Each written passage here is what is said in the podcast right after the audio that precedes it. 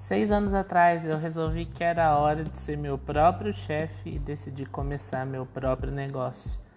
Tudo que eu tinha na época era um carro, algumas poucas economias e algumas pessoas que estavam dispostas a me ajudar.